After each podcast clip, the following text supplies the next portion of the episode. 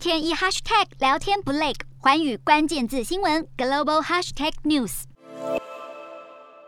俄罗斯与乌克兰的冲突到现在已经二十多天了，大家都在找谁是比较有效的第三方调停人。根据很多的说法，都指向中国大陆。可是中国大陆自己愿不愿意呢？我个人觉得他的机会目前还非常的低，但并不是全然不可能。我们可以先看到，在三月十四号，美国国安顾问苏利文跟中共的外事办主任杨洁篪在意大利罗马会面之后呢，美国其实念兹在兹的都是中国大陆是否不会去支持俄罗斯，好让美国对于俄罗斯的这些经济制裁可以更加的有效。但是我们也想问一下，美国希不希望中国大陆变成一个俄乌冲突之间的主要的调停方之一呢？看起来美国可能不太希望，因为第一个，美国现在最主要的是希望它的经济制裁能够奏效，而且要展现美国集团它这样的一个强烈的意志力去抵制俄罗斯。所以，中国大陆如果在里面扮演更大的角色的时候，其实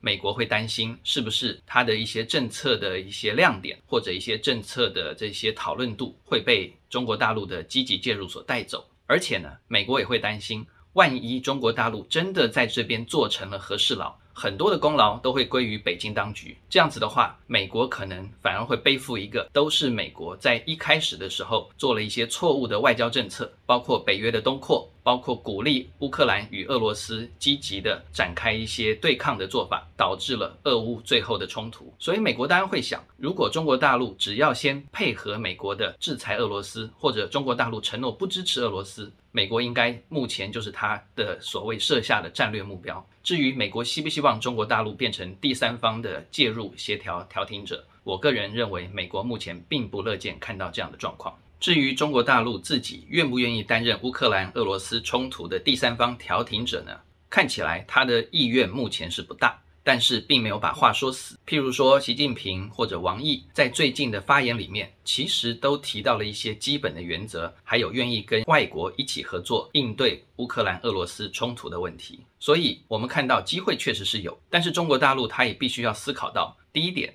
他如果单方面的作为第三方的调停者，那么可能在调停的时候，他必须要顾虑到他前面那一个所谓又维护乌克兰国家主权独立领土的完整，另外呢，他又要维护俄罗斯作为一个国家安全受到外力威胁的时候的一个保障。也就是说，他在乌克兰跟俄罗斯中间，他没有办法提出一个双方都可以信服的一个条件或者是斡旋的基础。而且呢，中国大陆可能在这边，他会对于自己的立场比较难以交代。第二点，中国大陆也要思考，如果它可以在后来融入所谓的多边协调机制的时候，中国大陆在前述那种尴尬的立场就可以稍微的缓解了，因为中国大陆的立场就可以适度的融入多边的协调机制当中，而不会过于突出。所以，我想中国大陆当然是在看时机、等风向。如果可能的话，它会变成乌克兰跟俄罗斯之间的第三方调停者，但是很可能不是唯一的调停者。而且，这样的做法对于中国大陆的国际形象，还有他自己在俄乌之间的政治地位跟利益来讲，可能也是相对比较好的。所以，就让我们看看，在俄乌冲突继续下去的时候，西方诸国还有包括中国大陆，是不是会发展一种多方调停的机制？